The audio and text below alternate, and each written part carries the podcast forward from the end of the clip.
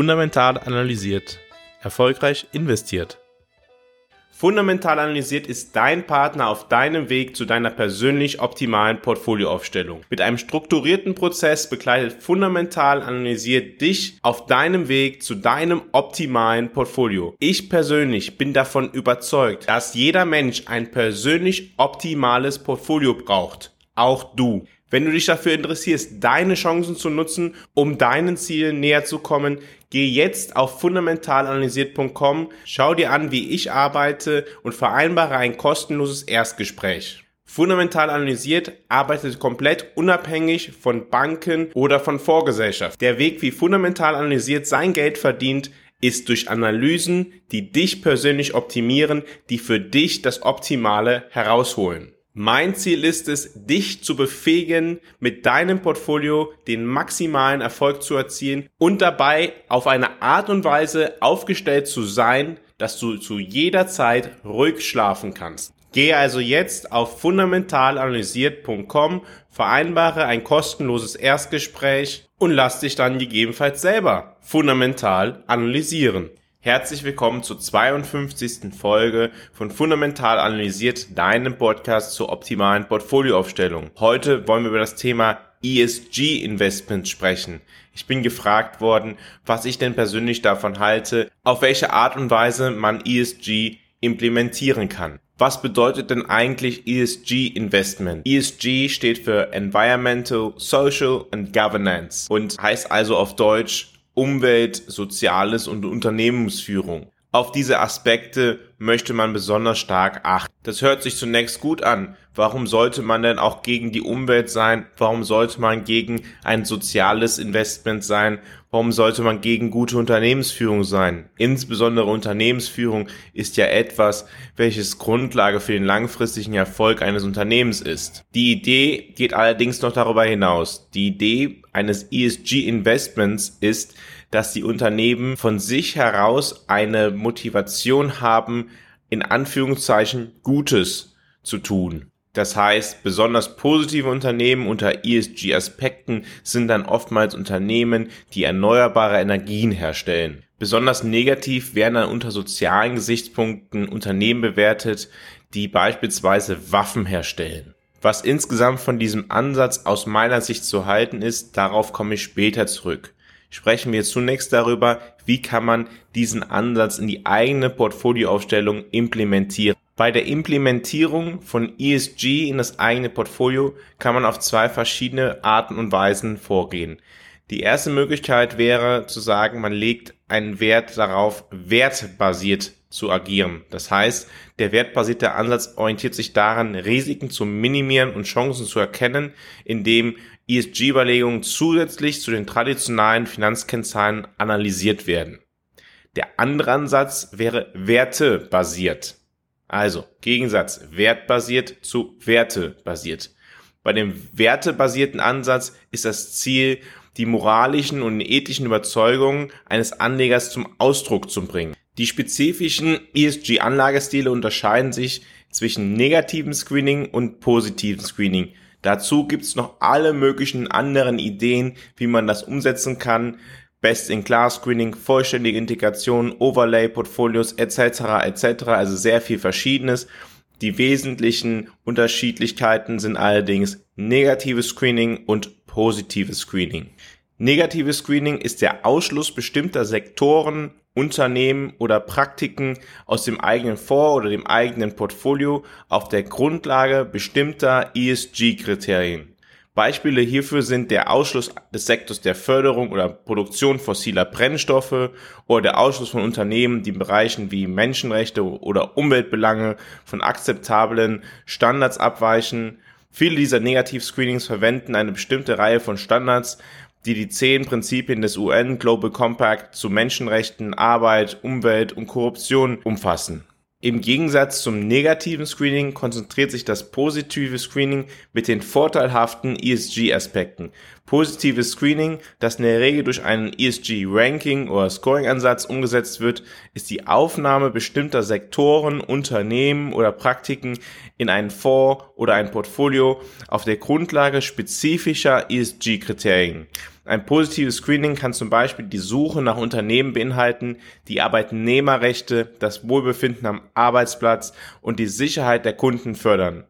Nun, was ist meine persönliche Meinung zu diesem Thema? Was ist meine persönliche Meinung zu einem ESG Investment? Ich glaube, man muss unterscheiden. Man muss unterscheiden zwischen dem wertbasierten Ansatz und dem wertebasierten Ansatz. Der wertbasierte Ansatz hat ja zum Ziel, auf Grundlage verschiedener Faktoren die Rendite des Portfolios zu erhöhen, indem er sagt, okay, wenn das und jenes in den Unternehmen oder den Branchen positiv ist, dann wird das insgesamt den Wert des Unternehmens steigern. Wenn diese Faktoren wirklich festgestellt werden können, dann würde ich sagen, ist das etwas, was ein rationaler Investor natürlich in seiner Geldanlage berücksichtigen sollte. Allerdings, wenn es etwas ist, was den Wert des Unternehmens steigert, würde jeder rationale Investor das halt auch tun und dementsprechend, weil ich davon ausgehe, dass der Kapitalmarkt insgesamt weitestgehend rational ist, würde er solche Faktoren ohne einen spezifischen Fokus auf das Thema schon berücksichtigen. Oftmals wurde in den letzten Jahren davon gesprochen, dass Unternehmen, die besonders stark ESG-orientiert wären, eine Überperformance erzielt hätten. Das wurde vor allem von der Industrie, die sich darauf fokussiert, Produkte zu vertreiben, die dieses Label haben, dieses Label ESG haben, publiziert ich würde sagen, man kann da durchaus ein Fragezeichen hinmachen, weil es kann durchaus andere Faktoren geben, die eine Korrelation mit dem Thema ESG haben, die zu einer zeitweilig positiven Entwicklung führen. Beispielsweise, wenn man den Zeitraum der letzten zehn Jahre betrachtet, haben vor allem Tech-Unternehmen sehr stark performt, weil Tech-Unternehmen Wachstumsunternehmen sind und die Zinsen über diesen Zeitraum sehr niedrig gewesen sind, was traditionell Wachstumsunternehmen und dementsprechend dann auch Tech-Unternehmen unterstützt. Tech-Unternehmen sind dann dazu meistens nicht besonders stark in der Produktion also sie haben keinen Bergbau, mit dem sie arbeiten, sie haben keine Produktion von Autos oder Kernkraftwerke, die sie betreiben. Sodass diese Unternehmen durchaus mit einer höheren Wahrscheinlichkeit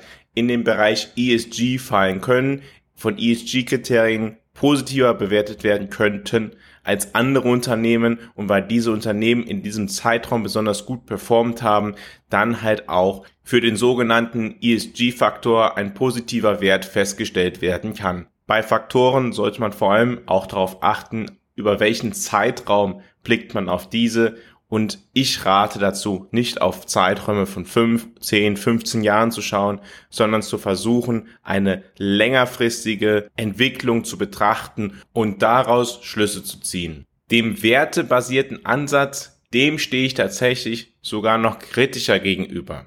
Erstens, so unterschiedlich wie Menschen sind, so unterschiedlich sind auch die Wertvorstellungen von Menschen. Und die Wertvorstellungen von Menschen wie auch von Gesellschaften können sich ändern. Was als sozial positiv oder negativ betrachtet wird, kann sehr unterschiedlich sein. Denken wir doch nur an die aktuelle Debatte in den USA zum Thema Abtreibung. Da gibt es jetzt einige Unternehmen, die finanzieren ihren Angestellten, wenn sie ihr Kind abtreiben wollen, die Fahrt in einen anderen Bundesstaat. Dies wird von einigen ESG-Kriterien dann als positiv bewertet. Empfindest du das auch als positiv? Das hängt ganz von deiner persönlichen Haltung zu dem Thema ab. Oder bist du gegen die Finanzierung von Unternehmen, die Waffen produzieren, aber gleichzeitig bist du der Überzeugung, dass der Angriff Russlands auf die Ukraine sehr ungerecht ist, sehr großes Leid hervorbringt und die Ukraine dementsprechend unterstützt werden sollte und dementsprechend doch Unternehmen, die Waffen herstellen, vielleicht jetzt anders zu betrachten sind. Ich glaube, an diesen beiden Beispielen merkt man sehr schnell und sehr stark, wie schwierig es ist, Wertvorstellungen in die Geldanlage zu implementieren. Aus meiner Sicht noch viel wichtiger ist, dass ich nicht davon überzeugt bin, dass es langfristig am Kapitalmarkt einen Unterschied macht, ob ich oder ein, jemand anders oder eine Gruppe in ein bestimmtes Unternehmen aufgrund der eigenen Wertevorstellung nicht investiert.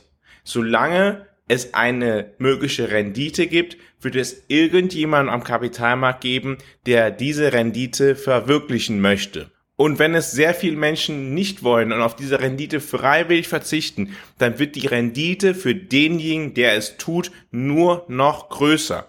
Und größere Renditen ziehen wieder Gelder an. Das ist einfach ganz normal am Kapitalmarkt. Und wenn es diesen Effekt zeitweilig nicht gibt, dann kommt es in diesem Zeitraum zu einer Missallokation von Geldern, weil der Kapitalmarkt sollte Gelder so zur Verfügung stellen, dass möglichst effizient gewirtschaftet werden kann. Zusätzlich gibt es ein weiteres Problem. Wenn aus ideologischen Gründen oder aus Gründen der eigenen Überzeugung Geld investiert wird und dies so stark promotet wird, führt dies natürlich dann dazu, dass man in Bereiche investiert, die gegebenenfalls überhaupt gar nicht besonders rentabel sind, sondern die gegebenenfalls bereits zu teuer sind. Und in Zeiten, in denen der Markt sich korrigiert, in dem der Markt Bewertungen wieder auf ein normales Maß zurückführt, dann kommt es oftmals dazu, dass solche Fehlbepreisungen beendet werden und dementsprechend diese Unternehmen an Wert verlieren. Und das hat man dieses Jahr tatsächlich gesehen. In diesem Jahr 2022, in dem der Markt doch sehr stark korrigiert hat, haben ESG positiv bewertete Unternehmen sich überproportional negativ entwickelt. Auch hier sei der Hinweis gegeben, das liegt im Zweifel auch daran, dass Tech-Unternehmen besonders negativ sich entwickelt haben und diese oftmals als eher positiv eingestuft worden sind. Fassen wir also zusammen. Ich bin der Überzeugung, dass wenn es rein rational ist, in ein Unternehmen zu investieren, das besonders eine gute Unternehmensführung hat oder andere Themen hat, dann würde der Markt es ganz alleine schon tun, weil die Marktteilnehmer versuchen, ihren Eigennutz zu optimieren und dementsprechend eine möglichst hohe Rendite zu erzielen. Damit ein Unternehmen langfristig eine gute Investition ist, braucht es ein gutes Geschäftsmodell und damit verbunden eine gute Unternehmensführung.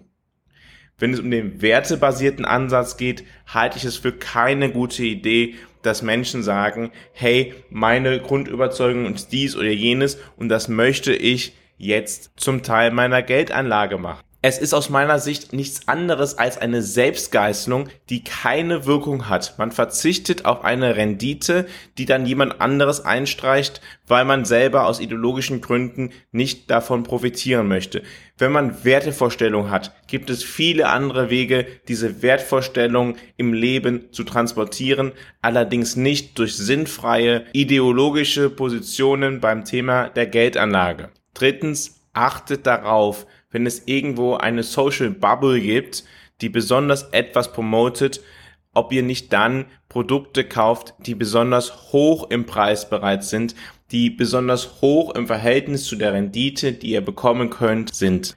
Es ist natürlich jedem selbst überlassen, wie er mit diesem Thema umgeht. Und Menschen haben natürlich auch emotionale Hemmnisse. Und wenn man diese nicht überwinden kann, na gut, dann setzt man das Thema halt um. Und da gibt es verschiedene Möglichkeiten, es umzusetzen. Ich persönlich habe das Thema ESG-Investment beziehungsweise wertegebundene Geldanlage bereits einmal im größeren Stile umgesetzt für die katholische Kirche in meiner Heimatgemeinde. Da war mir allerdings dann wichtig, einen Prozess zu finden, beziehungsweise einen vorzufinden, der diesen Prozess Schritt für Schritt strukturiert umsetzt und nicht simpel ein passives Produkt zu wählen, welches irgendwelche Kennzahlen miteinander vergleicht, die gerade in dem Bereich der wertegebundenen Investitionen natürlich etwas schwieriger sind. Was ist deine Meinung zum Thema ESG? Hast du in der Vergangenheit besonders in ESG-Produkte investiert oder hast du das Thema eher außen vor gelassen? Schreib mir gerne, ich freue mich auf deine Rückmeldung. Vielen Dank, dass du heute wieder dabei warst bei dem Podcast von Fundamental analysiert, deinem Podcast zur optimalen Portfolioaufstellung. Vergiss nicht, falls du das schon nicht eh längst gemacht hast, den Podcast jetzt zu abonnieren. In der kommenden Woche wollen wir uns einmal mit deinen Zielen und der Zielquantifizierung beschäftigen und der Frage nachgehen, wie viel Geld braucht man eigentlich für einen guten Ruhestand? Damit du diese Folge nicht verpasst, vergiss nicht, jetzt auf Abonnieren zu klicken. Und bis dahin verbleibe ich wie jedes Mal mit einem fundamental analysiert, erfolgreich investiert.